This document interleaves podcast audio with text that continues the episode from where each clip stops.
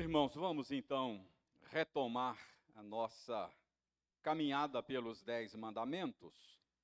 Abra a sua Bíblia mais uma vez no livro do Êxodo, no capítulo 20.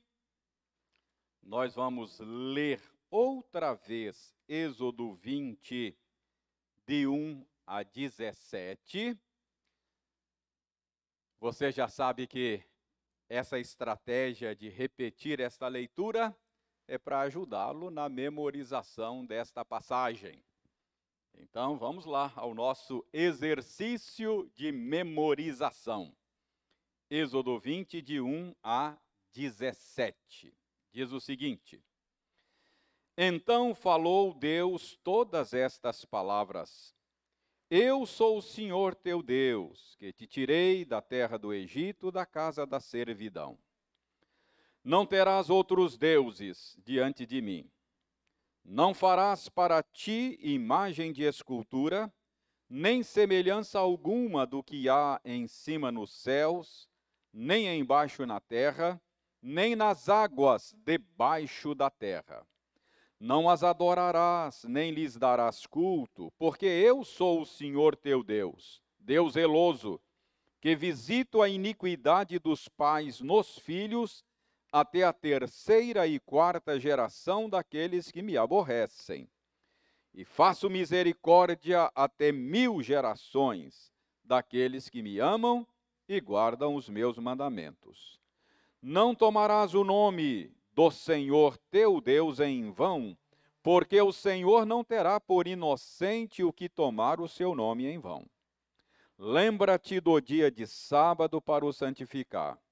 Seis dias trabalharás e farás toda a tua obra. Mas o sétimo dia é o sábado do Senhor teu Deus. Não farás nenhum trabalho, nem tu, nem o teu filho, nem a tua filha, nem o teu servo, nem a tua serva, nem o teu animal, nem o forasteiro das tuas portas para dentro. Porque em seis dias fez o Senhor os céus e a terra, o mar e tudo o que neles há, e ao sétimo dia descansou. Por isso o Senhor abençoou o dia de sábado e o santificou. Honra teu pai e tua mãe, para que se prolonguem os teus dias na terra que o Senhor teu Deus te dá. Não matarás, não adulterarás, não furtarás, não dirás falso testemunho contra o teu próximo, não cobiçarás a casa do teu próximo, não cobiçarás a mulher do teu próximo, nem o seu servo, nem a sua serva, nem o seu boi, nem o seu jumento, nem coisa alguma que pertença ao teu próximo.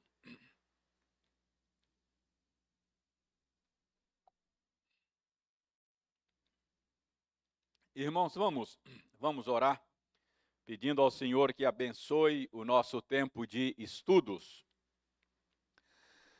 Senhor, aceita a nossa gratidão pela bênção desta hora. Obrigado, porque estamos tendo a bendita oportunidade de nos reunirmos mais uma vez em torno da Escritura. E obrigado pela, pela oportunidade de nos esforçarmos para compreender o sentido do texto sagrado.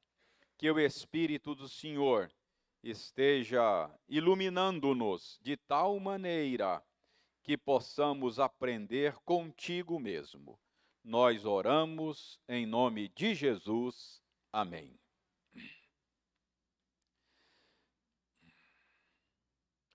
Muito bem, meus irmãos, nós chegamos hoje ao oitavo mandamento. Então, nós vamos começar a estudar hoje o oitavo mandamento. É outro daqueles mandamentos curtinhos assim, não é? O sexto, o sétimo e o oitavo mandamento são mandamentos assim curtinhos. Mas, como os demais, é um mandamento curto, mas com muitas implicações. ah, este, este mandamento talvez ah, você o leia e diga: ah, Isso aí, reverendo, é, é ponto pacífico, não é? Isso aí talvez nem precisa gastar muito tempo para a gente entender o sentido desse mandamento, porque a todos nós aprendemos desde pequenininho com os nossos pais que, que pegar coisas dos outros sem a permissão deles é errado. Então, isso aí é, é, é ponto pacífico. Todos nós sabemos que não devemos, que é errado, tomar as coisas dos outros sem a permissão deles. É verdade, é verdade. Mas, irmãos, a gente precisa é, se esforçar para compreender a razão, não é? é? Desse nosso reconhecimento. Por que é errado? O que esse, o que esse esse mandamento nos ensina. Não não basta a resposta simplista, é errado, porque é errado, mas não pode. mas a gente precisa precisa se esforçar para para compreender as razões que estão por detrás desta, desta ordem do Senhor, desse mandamento do Senhor. Ah, a respeito do que esse mandamento trata?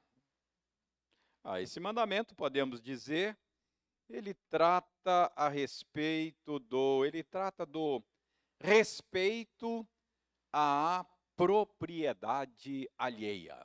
Acho que podemos dizer isso. É um mandamento sobre o respeito à propriedade alheia. Esse mandamento diz que a vontade de Deus é que nós não tomemos para nós algo que pertença a outra pessoa sem a permissão dela, não é?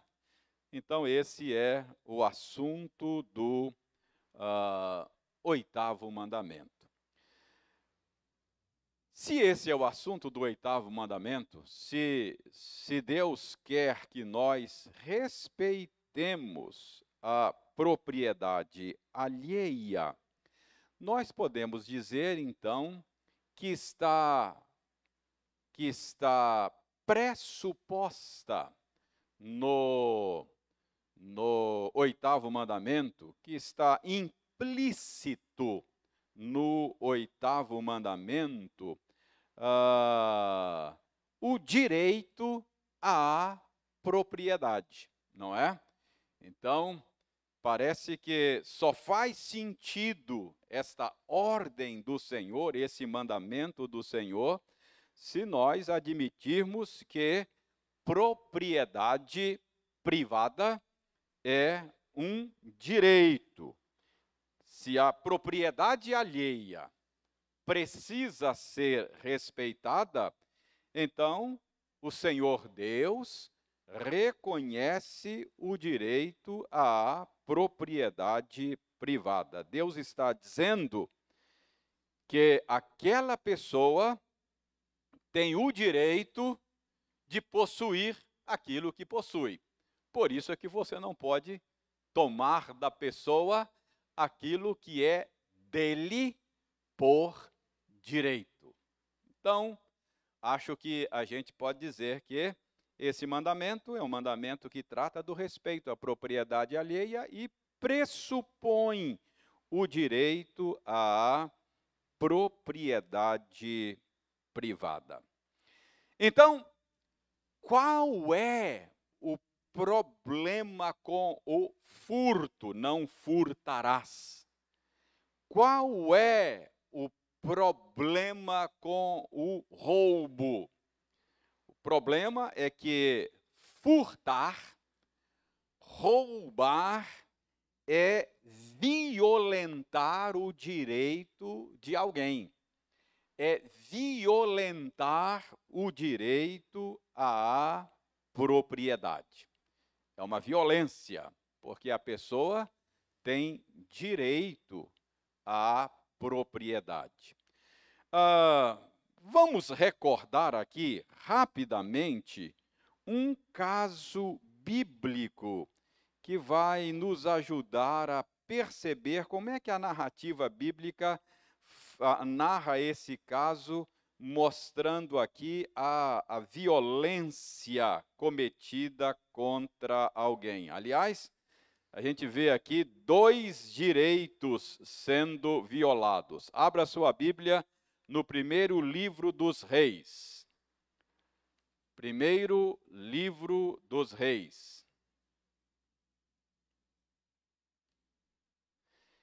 Uh, veja no capítulo 21. Primeiro livro dos Reis, capítulo 21.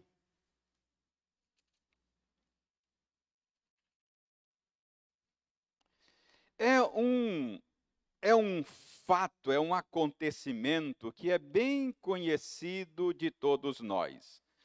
Você certamente se lembra daquele caso da vinha de Nabote. Lembra?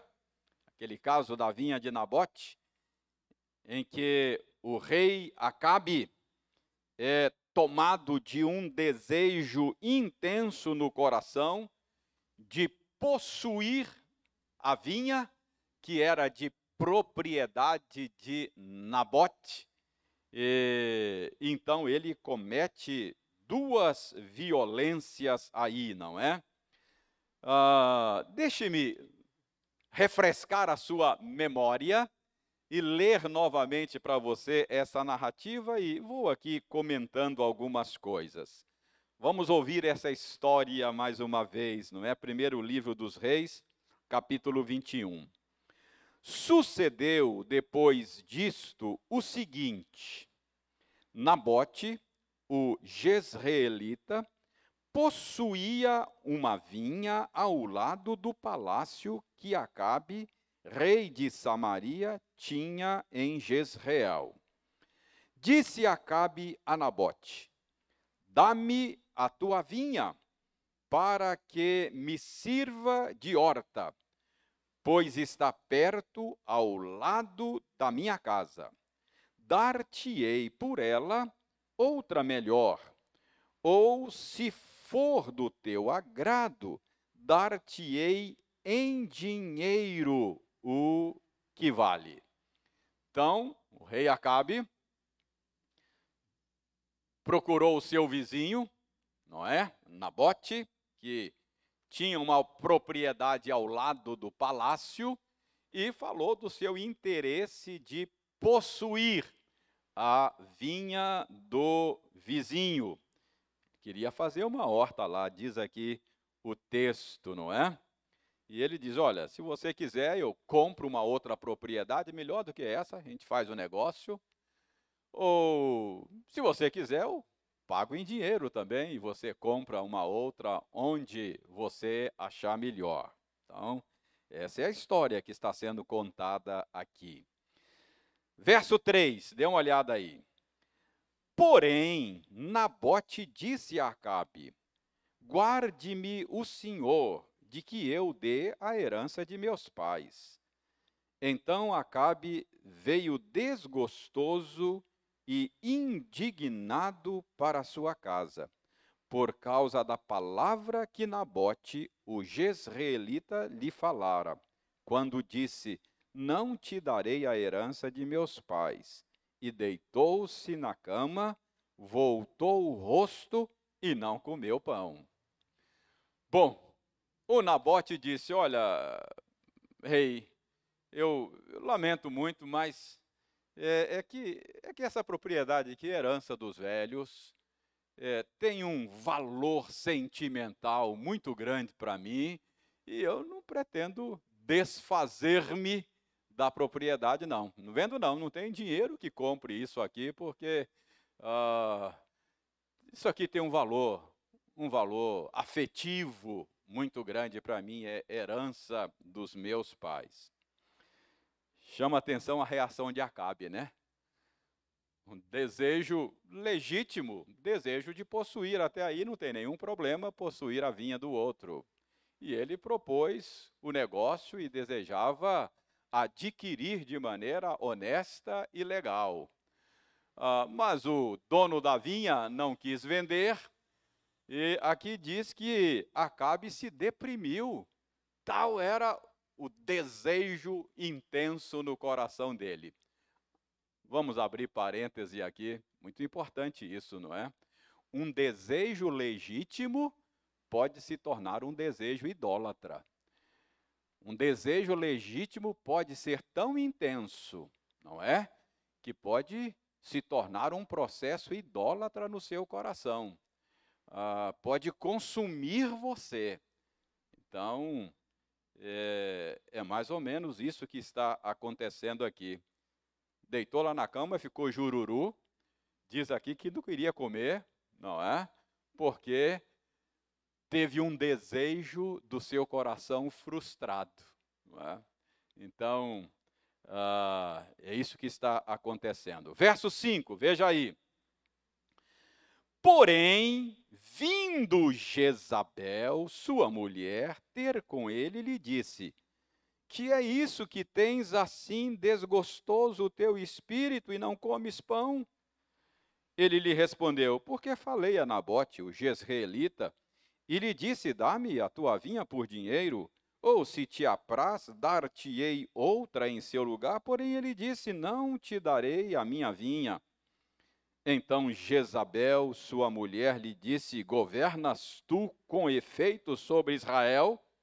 Levanta-te, come e alegre-se o teu coração, eu te darei a vinha de Nabote, o jezreelita. Vocês sabem que Jezabel era a maldade é, encarnada, não é? Jezabel não era fácil, não. E, vendo o marido deprimido, jururu, chateado, ah, Disse que é isso, homem, levanta a cabeça, você não é rei, você não governa em Samaria, então, que é isso? Ah, essa, essa vinha vai ser tua, a gente dá um jeito, não é?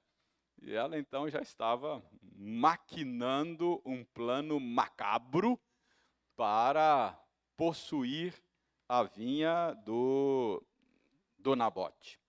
Bom, você conhece a história. Ah, a partir do verso 8, diz aí que ela começou então a executar o seu plano. Levantou acusações falsas contra Nabote, conseguiu subornar testemunhas falsas para testemunhar contra Nabote no tribunal.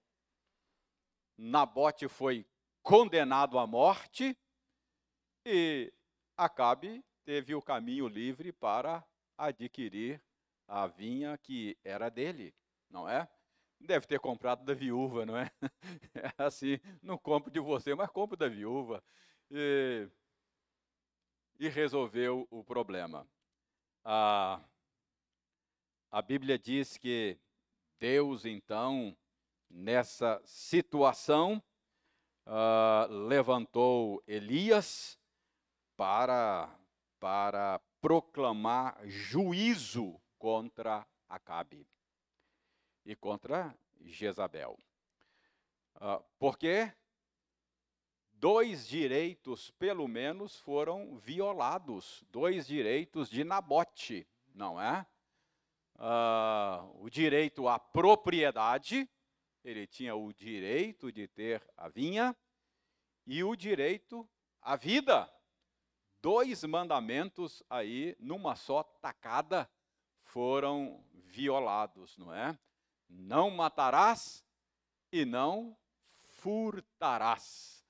É, foi uma violência ao direito à propriedade. Então, Veja bem, nós temos aqui uma, uma narrativa bíblica, um caso conhecido, não é? Uh, que mostra que Deus reconhece o direito à propriedade, e esse mandamento é exatamente uma, uma, uma proteção a esse direito.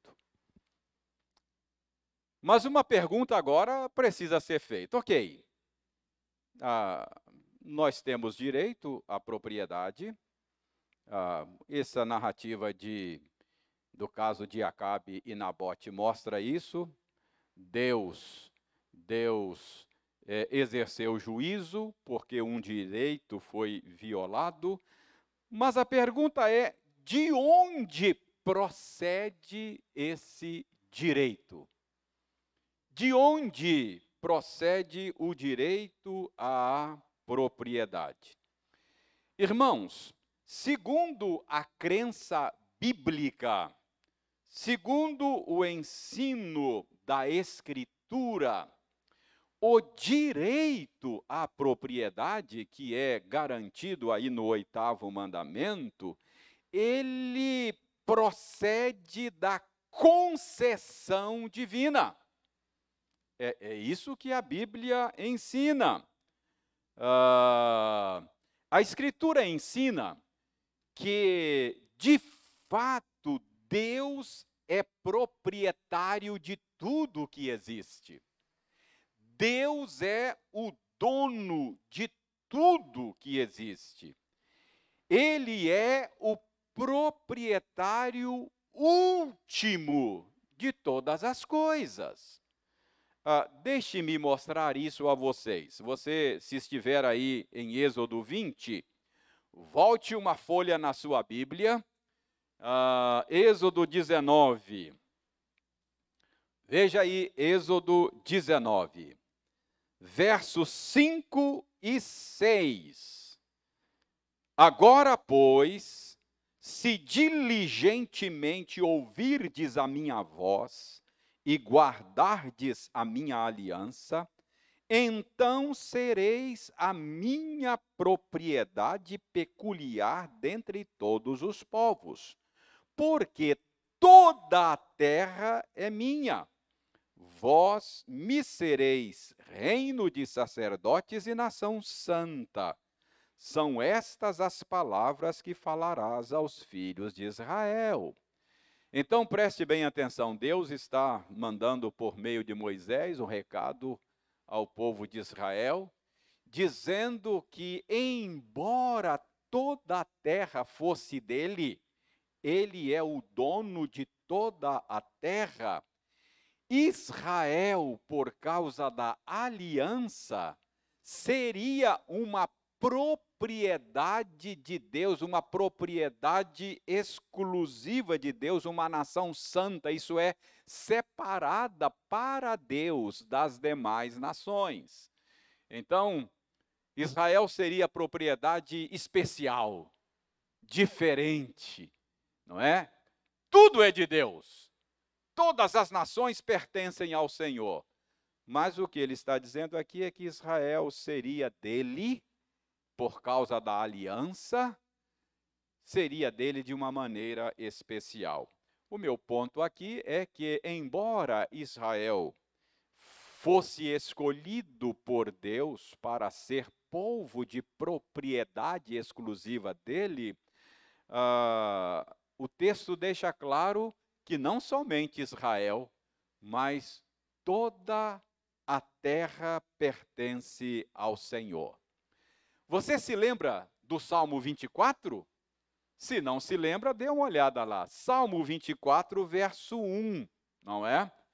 Salmo 24, verso 1, faz a seguinte revelação: Ao Senhor pertence a terra e tudo o que nela se contém, o mundo e os que nele habitam. Então, se você crê na Bíblia como palavra de Deus, não pode pairar dúvida quanto ao fato de que Deus é o proprietário último, absoluto de tudo o que existe. Ao Senhor pertence a terra e tudo o que nela se contém. Ao Senhor pertence o mundo e os que nele habitam. Então, a, a Escritura não deixa dúvidas quanto à propriedade divina sobre todas as coisas. Olhe o Salmo 50. Abra a sua Bíblia no Salmo 50.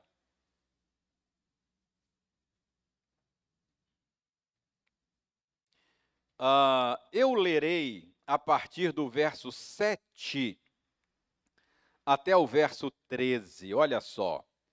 Escuta, povo meu, e eu falarei. Ó Israel, e eu testemunharei contra ti. Eu sou Deus, o teu Deus. Não te repreendo pelos teus sacrifícios, nem, nem pelos teus holocaustos continuamente perante mim de tua casa não aceitarei novilhos, nem bodes dos teus apriscos, pois são meus todos os animais do bosque e as alimárias aos milhares sobre as montanhas. Conheço todas as aves dos montes, e são meus todos os animais que pululam no campo. Se eu tivesse fome, não tu diria, Pois o mundo é meu, e quanto nele se contém. Acaso como eu carne de touros? Ou bebo sangue de cabritos? Se eu se eu tivesse fome, não tu diria, pois o mundo é meu e tudo quanto nele se contém. Acaso como eu carne de touros ou bebo sangue de cabritos? Até o verso, o verso 12 que eu li. Então preste bem atenção. Uh, aí o Senhor está denunciando a, a hipocrisia do culto que o seu povo estava praticando.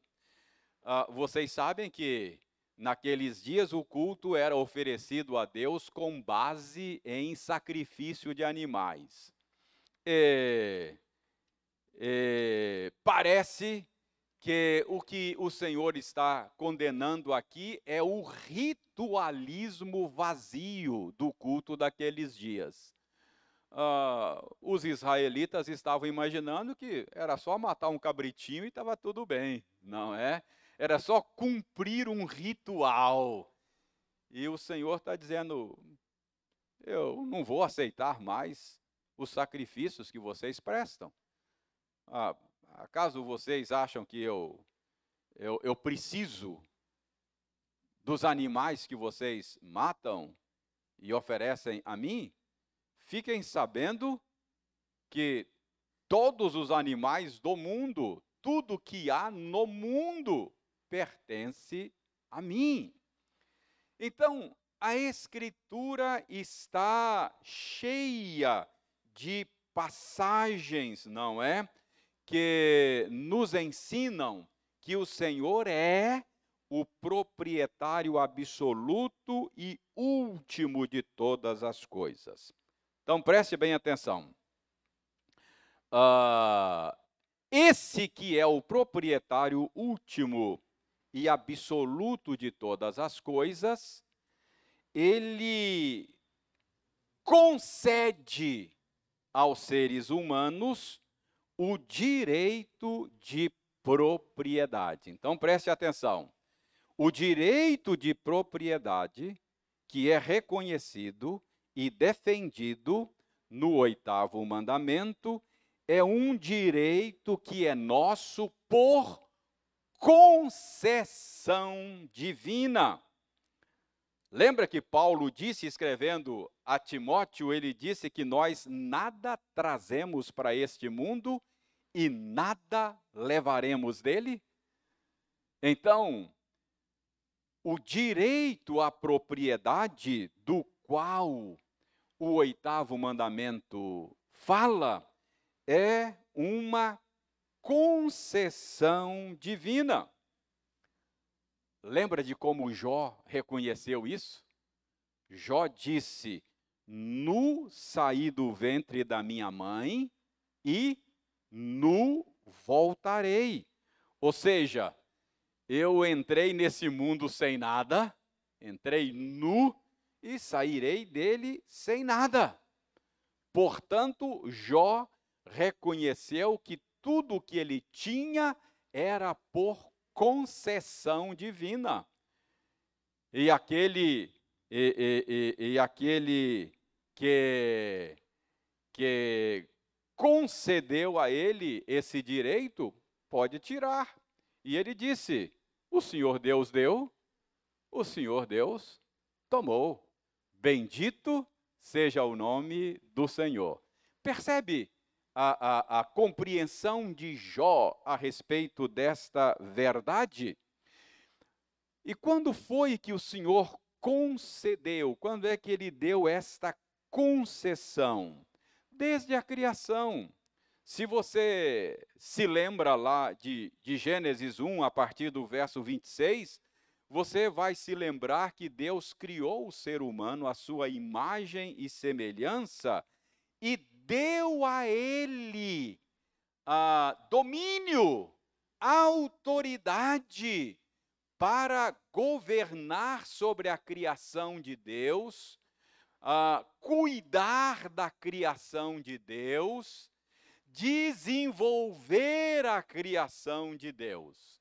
Mas, para que ficasse claro que o proprietário último de todas as coisas era o Senhor mesmo, o Senhor reservou uma árvore no jardim como uma lembrança, um memorial, e disse: Olha, vocês podem usufruir, comer de todas as árvores, mas desta árvore vocês não comerão, para ficar claro que que é uma concessão. Vocês são apenas concessionários, não é? O Senhor é o concedente. Acho que esse é o termo, o termo técnico aí para falar daquele que concede, não é? Ao outro o direito, uh, a concessão, não é? Salmo 8 fala disso com toda a clareza, não é?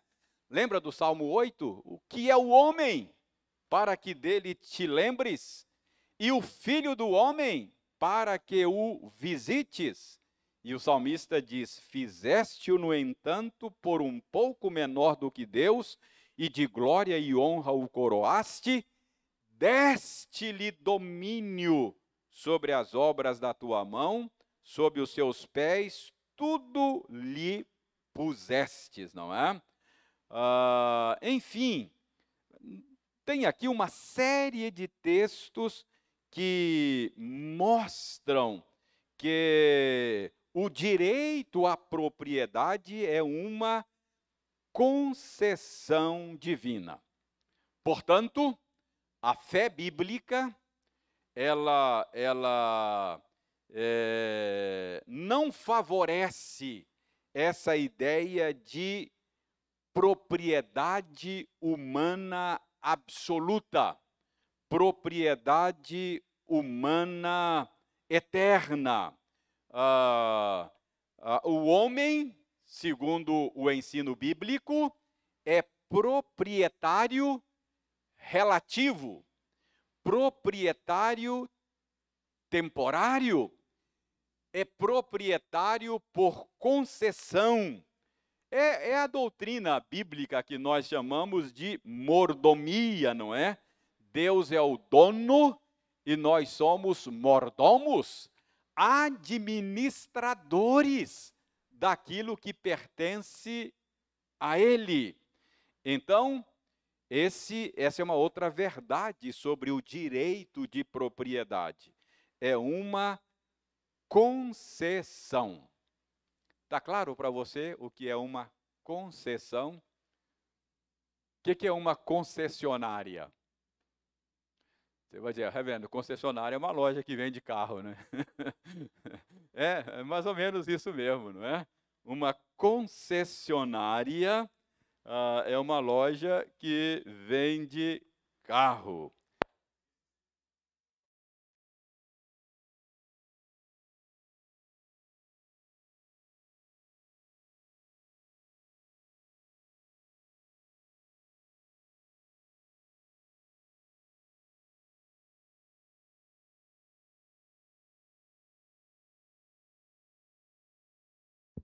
Opa, ok. Acabou a bateria ali, talvez seja isso. Mas veja bem, uh, eu estava dizendo que uma concessionária é uma loja que vende carro, mas aquela loja, ela, ela, ela não é dona daquela marca que ela vende, daquele produto que ela vende, não é? Ela tem uma concessão, ela tem uma licença para distribuir aquele produto, para comercializar aquele produto. Então, isso é uma concessão. É? A montadora lá, sei lá, Volkswagen ou qualquer outra, é, ela é a concedente. Então, ela concede licença e o concessionário é aquele que tem a licença, que recebe a licença. Então, essa é a nossa relação de propriedade nesse mundo criado por Deus. Nós temos o direito à propriedade, mas sempre lembrando que é por concessão divina. O concedente pode, de repente, por alguma razão, retirar a concessão, não é? Caçar a licença. E Jó entendeu isso, não foi isso que Jó entendeu? Eu sou concessionário. Deus deu, Deus tomou. Bendito seja o nome do Senhor. Essa é a visão bíblica do nosso direito à propriedade. Jó não se sentiu violentado, roubado, usurpado quando Deus lhe tirou bens e entes queridos, não é? Porque ele tinha uma visão correta da coisa. Ele se via como um concessionário, não é? É por concessão divina. Não sei se você já parou para pensar nisso, mas essa ideia, essa, essa, essa ideia de propriedade relativa, não é só Deus é proprietário absoluto, essa ideia de propriedade relativa é que está embutida na prática cristã dos dízimos. Talvez você não tenha parado para pensar isso, não é? Mas o cristão, quando entrega o seu dízimo, ele está reconhecendo essa realidade da qual eu estou falando a vocês agora uh, ele está reconhecendo que ele não é proprietário absoluto de nada, que ele tem concessão divina para administrar aquilo que a Deus pertence. Portanto, quando ele deposita o seu dízimo no gasofilácio, ele está dizendo: Senhor, eu reconheço que é uma concessão tua. O Senhor deu e o Senhor pode tirar a qualquer momento, como lhe aprouver não é? Então é um reconhecimento de que nós não somos donos absolutos, eternos de absolutamente nada. Ah, eu estou dizendo, Senhor, entrei nesse mundo sem nada, vou sair dele sem nada, não vou levar nada daqui, e eu estou administrando bens, propriedades que pertencem ao Senhor. Aí você corrige, inclusive, uma outra ideia errada, né? Às vezes, a, aquele, aquele cristão que explica a prática do dízimo, assim, ó, o dízimo é que, é que 90% é meu e 10% é de Deus. Não, é que 100% é de Deus. Você, como reconhecimento, como sinal, como proclamação para os outros e para você mesmo, você entrega o seu dízimo e você precisa orar a Deus e falar: Senhor, Dá-me sabedoria para administrar o restante que o Senhor me confia. São teus, não são meus. Entendeu? Então, essa é uma, uma, uma, uma convicção bíblica, não é? é? Que está embutida aí no oitavo mandamento. Então, o que, que o oitavo mandamento ensina? Ele, ele trata do direito à propriedade. O direito à propriedade precisa ser respeitado. E nós precisamos aprender, à luz da Bíblia, que esse direito não é absoluto, é relativo. É um direito que é nosso por concessão de Deus.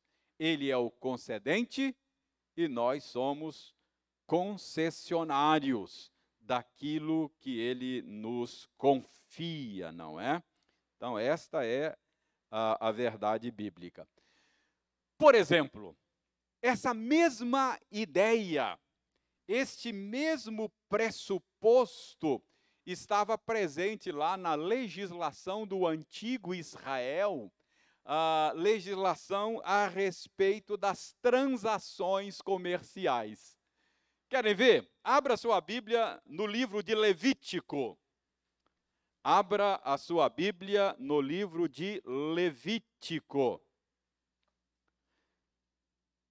Veja aí o verso 20, o capítulo 25.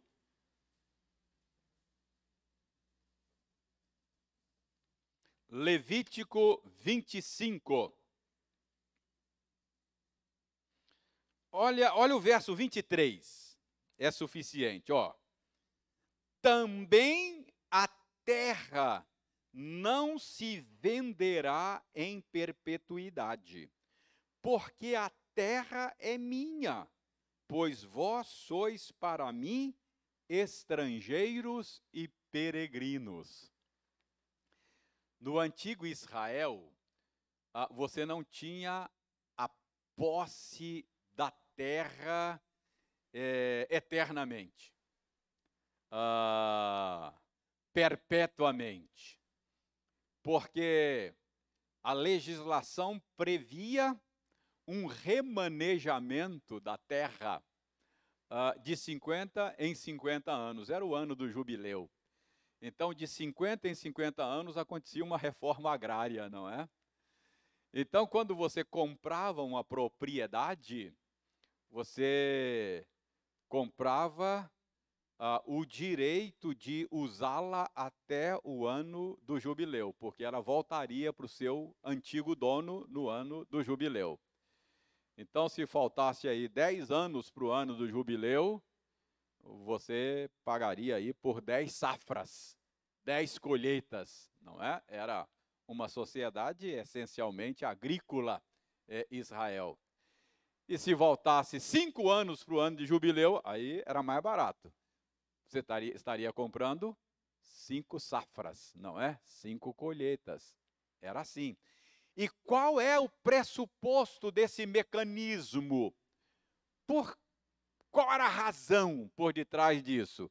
Está aí em Levítico 25, 23. Porque a terra é minha. Eu sou o concedente, Deus falou. Uh, vocês são concessionários. Então vai ser assim que vai funcionar aqui no Israel antigo. Uh, a razão era que a, o proprietário último, absoluto de todas as coisas, é o Senhor mesmo, não é? Uh, então, o oitavo mandamento requer o respeito ao direito à propriedade como um direito concedido uh, pelo Criador.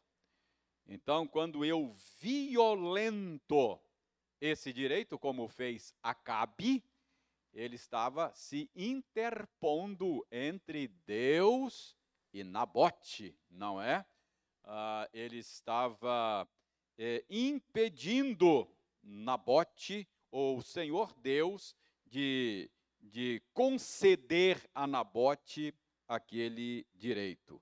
Então, concessão uh, significa também, implica também uh, que, que uh, esse, esse, esse, esse direito concedido eh, deve ser usado e administrado eh, de maneira, ou com propósito e de maneira bem, bem definida, não é?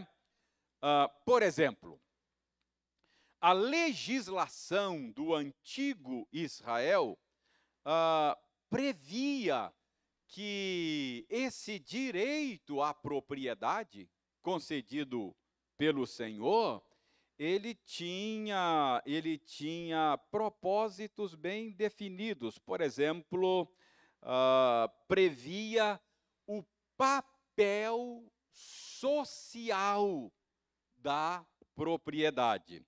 Um dos propósitos desta concessão, a gente aprende isso na Escritura, é o exercício da misericórdia. Então, o proprietário que era concessionário, ele tinha que usar essa propriedade de acordo com os propósitos do seu último e verdadeiro dono.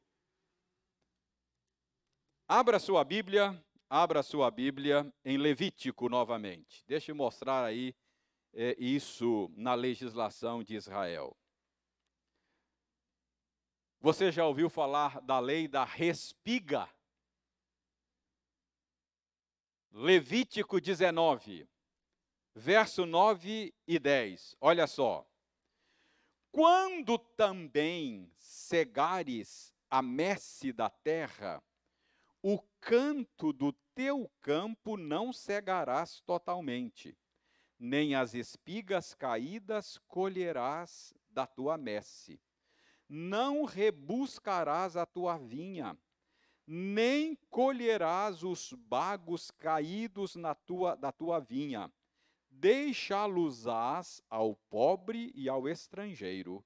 Eu sou o Senhor vosso Deus.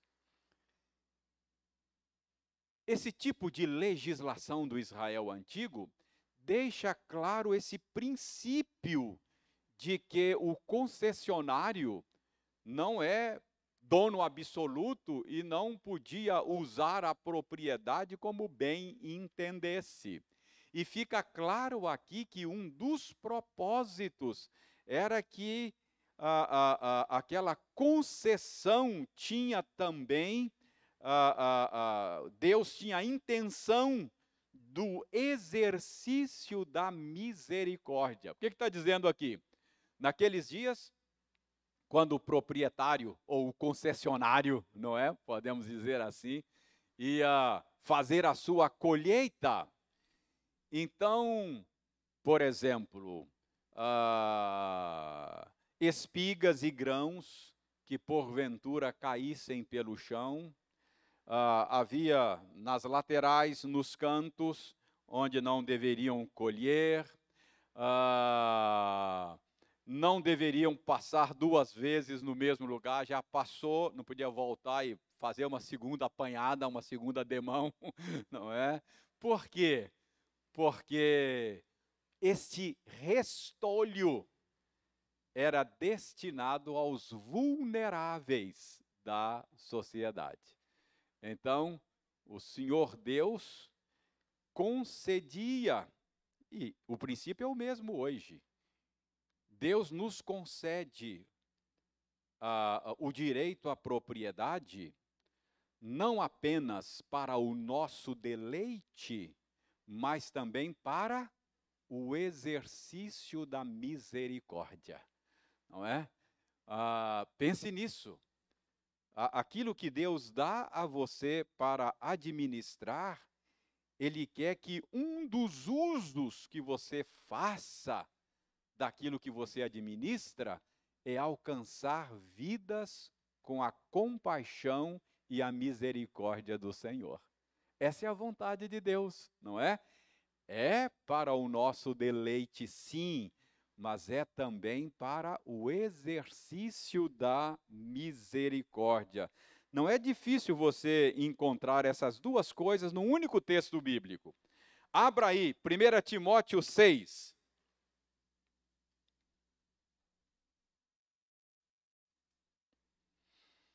Primeira Timóteo 6, versos 17 em diante, olha só. Ah, Paulo está aqui escrevendo para o jovem pastor Timóteo. Está dando orientações pastorais. Timóteo, o que, que você tem que fazer aí para ao pastorear o povo de Deus? Então, ele diz aí, Timóteo, você deve ser um pastor que exorte aos ricos do presente século. Primeiro, para que eles não sejam orgulhosos, eles são concessionários, tá bom? Não são dono de nada é uma concessão. Então, nada de orgulho, viu? Aquele que aquele o concedente pode a qualquer momento caçar a concessão, se ele quiser. O Senhor Deus deu e o Senhor Deus tomou. Então, não sejam orgulhosos, sejam humildes. Depositem, não, nem depositem a sua esperança na instabilidade da riqueza. Cuidado não, não confie nos bens que o Senhor deu para administrar. Confie no Senhor. Ah, não confie naquilo que traça e ferrugem corrói. Não confie naquilo que ladrão escava e rouba. Não é? Então, cuidado. Ah, dinheiro é um ídolo difícil de ser renunciado. É uma tentação tremenda. Então, muito cuidado, não, não coloque a sua confiança nessas coisas. Paulo mandando Timóteo exortar os irmãos é, é, concessionários, não é? Agora veja bem, confiar, aqui é um detalhe, confiar em quem? Em Deus, agora preste atenção, que tudo nos proporciona ricamente para nosso aprazimento. Por que, que Deus lhe dá essa concessão de propriedade. Para o seu prazer, para o seu aprazimento, para você curtir, cara. para você desfrutar. É isso que ele está dizendo. Deus nos concede, sim, para o nosso aprazimento. Não há nenhum mal nisso. Não precisa ficar com a consciência pesada, não é? É para o seu aprazimento. Curta e veja nisso a bondade, a generosidade do Senhor, aprenda a se alegrar nele, aprenda a ser grato e a colocar a sua confiança nele, não é? Então é isso, é para o seu aprazimento. Mas veja bem, para que também? Verso 18. Para que você seja um praticante do bem, seja rico de boas obras, generoso em dar e prontos a repartir. Então, para que, que Deus concede essas coisas a você? Para o seu aprazimento e para o exercício da misericórdia, para que você seja um bom canal de misericórdia nas mãos do Senhor, não é? Deus quer que você seja um instrumento, não é? Para, para alcançar outros. Que acumulem para si mesmos tesouros, sol, tesouros para si mesmos tesouros sólido fundamento para o futuro, a fim de apoderarem da verdadeira vida. Então, irmãos, o que que o oitavo mandamento nos ensina? Que temos direito à propriedade e temos que respeitar a propriedade alheia. Esse direito, à luz do ensino geral da Escritura, é uma concessão. Não é? Nós não somos donos absolutos, nem donos eternos de nada. E aprendemos também com o ensino geral da Escritura que Deus nos, nos dá esta concessão para o nosso aprazimento e para o exercício da misericórdia. Não é isso que diz lá Miqueias? Acho que é Miqueias, né? O que o Senhor exige de nós, que nós an, an, an, Amemos a justiça, pratiquemos a justiça, ame, amemos a misericórdia e andemos humildemente com o Senhor, não é? Então é exatamente isso aqui. Irmãos, só um minutinho aqui para a gente terminar. Ah, mas a Escritura nos ensina que nesse, nesse mundo quebrado pelo pecado, nesse mundo corrompido pelo pecado, ah, a Escritura nos ensina que, por causa do pecado, por causa da ganância, do egoísmo, do materialismo, do individualismo, nós podemos abusar desta concessão, não é? E mais do que isso, a nossa pecaminosidade, ela é engenhosa, ela é criativa no sentido de quebrar o oitavo mandamento. Às vezes você pensa, reverendo, imagina, não furtarás. Eu, nesse aí, eu, nota 10, não é? Nota 10, porque de jeito nenhum aprendi desde pequenininho que não devo pegar o que é dos outros. Isso eu não faço. Mas, irmãos, a Bíblia mostra tanta engenhosidade da nossa pecaminosidade. Uh, por exemplo, a Bíblia fala do engano, da fraude, da trapaça, que são meios pelos quais nós violentamos o direito à propriedade do outro, não é? Ah, veja bem, ah, abra sua Bíblia, abra sua Bíblia em Deuteronômio, só para você ter uma ideia rápida disso. Mais cinco minutos eu termino. Deuteronômio 25. Só para você ter uma ideia da nossa engenhosidade pecaminosa com essa questão.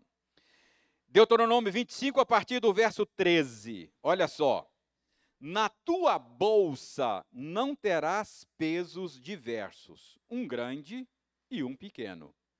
Na tua casa não terás duas sortes de efa, um grande e um pequeno. Efa era uma era medida de, de grãos, não é? Era uma medida de farinha de grãos. Terás peso integral e justo, efa integral e justo, para que se prolonguem os teus dias na terra que o Senhor teu Deus, que o Senhor, que o Senhor te, que te dá o Senhor teu Deus. Porque é abominação ao Senhor teu Deus todo aquele que pratica tal injustiça. Isso aqui é uma versão diferente do, do oitavo mandamento. Quando ele está falando aqui de bolsas com dois pesos, uh, dois, dois efas, dois tipos de efas, não é? Ele está falando respeite o direito à propriedade, não é? Do outro. O que, que é o EFA, não é? O EFA é uma medida de grãos. Então, às vezes, o sujeito engenhosamente tinha dois tipos de EFAs, dois tipos de peso lá na bolsa dele. Então, se ele ia comprar os grãos, ele media com o EFA maior, não é? Então seria mais ou menos o cara comprar com, comprar um quilo e cem e pagar por um quilo. Ele usava o EFA maior. Aí depois vinha alguém comprar dele. Agora, para vender, é outro EFA. Ele pegava o EFA menor. Aí ele media os grãos e vendia 900 gramas por um quilo. Entendeu? O que, que ele estava fazendo? Apropriação indébita. Quebrando o oitavo mandamento. De maneira engenhosa. Não é? Então, a, a Bíblia vez ou outra, ah, ah, chama atenção para isso. Quando eu não uso a concessão para o exercício da misericórdia, ah, se o Senhor colocou nas minhas mãos para eu exercer misericórdia e eu retenho, eu estou violando o direito do outro. É claro, pois não, Marilza? Talvez seja dois pesos e duas medidas, não é? Para tratar com um, eu tenho um critério. Para tratar com outro, eu tenho outro critério, não é? é? São dois pesos e duas medidas. Então, vem, vem alguém a mim, eu dou um tratamento X. Não gosto muito dele, então eu trato de um jeito, com um critério. Depois vem alguém que eu gosto muito, com o mesmo problema. E o tratamento deveria ser o mesmo. Mas aí eu uso um outro critério. Não é? Dois pesos e duas medidas. É isso mesmo. É uma. uh, isso é equidade, não é? Equidade. Precisa ser, é, é, isso chama equidade. Mas então, veja bem, você vai encontrar muito isso na Escritura. Uh, você vai ver Deus chamando a atenção é, é, dizendo que ah, ah, o salário do trabalhador muitas vezes era retido com fraude. Era retido com fraude. Então, ele tinha que pagar diariamente o sujeito e ficava enrolando, pagava de, de 15 em 15 dias, e o combinado era pagar todo dia, não é? O jornaleiro era jornada de um dia. Você vai encontrar isso na, na, na Escritura. Então, são maneiras engenhosas, não é? Ah,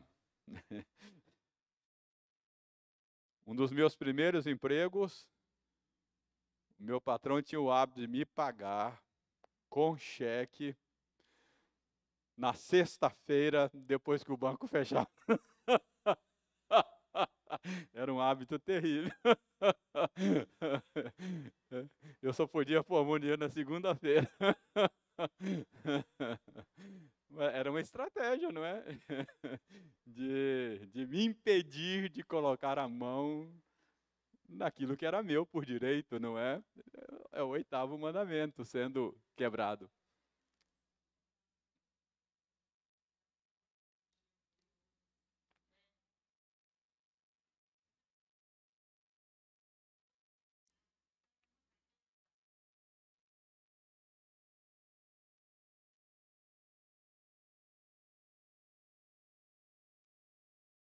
Sim, é verdade, é verdade.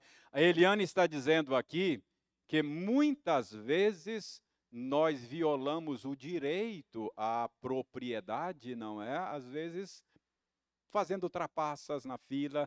Acho que acontece muito hoje, irmãos, questão de, nessa época de, de internet, uh, uh, direitos autorais, propriedade autoral. Acontece muito isso às vezes, às vezes é, é compartilhamento de obras, não é? Livros em PDF, é, isso é quebra do oitavo mandamento. Tem que comprar o livro e pagar, não é? Pelo direito do autor. Oi? Como? É verdade, é verdade.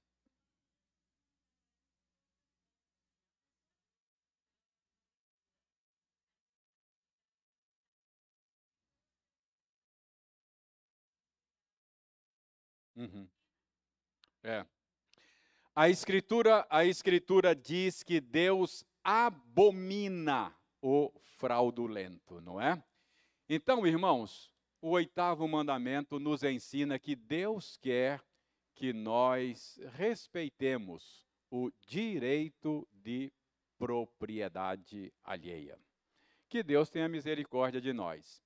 Que Deus nos ajude a entender que somos concessionários, que nós usemos o direito à propriedade de maneira que honre o nome dele, que promova misericórdia e compaixão no mundo e que nós é, aprendamos, não é? A, a, a respeitar aquilo que Deus concedeu ao outro. Que Deus nos ajude. Amém.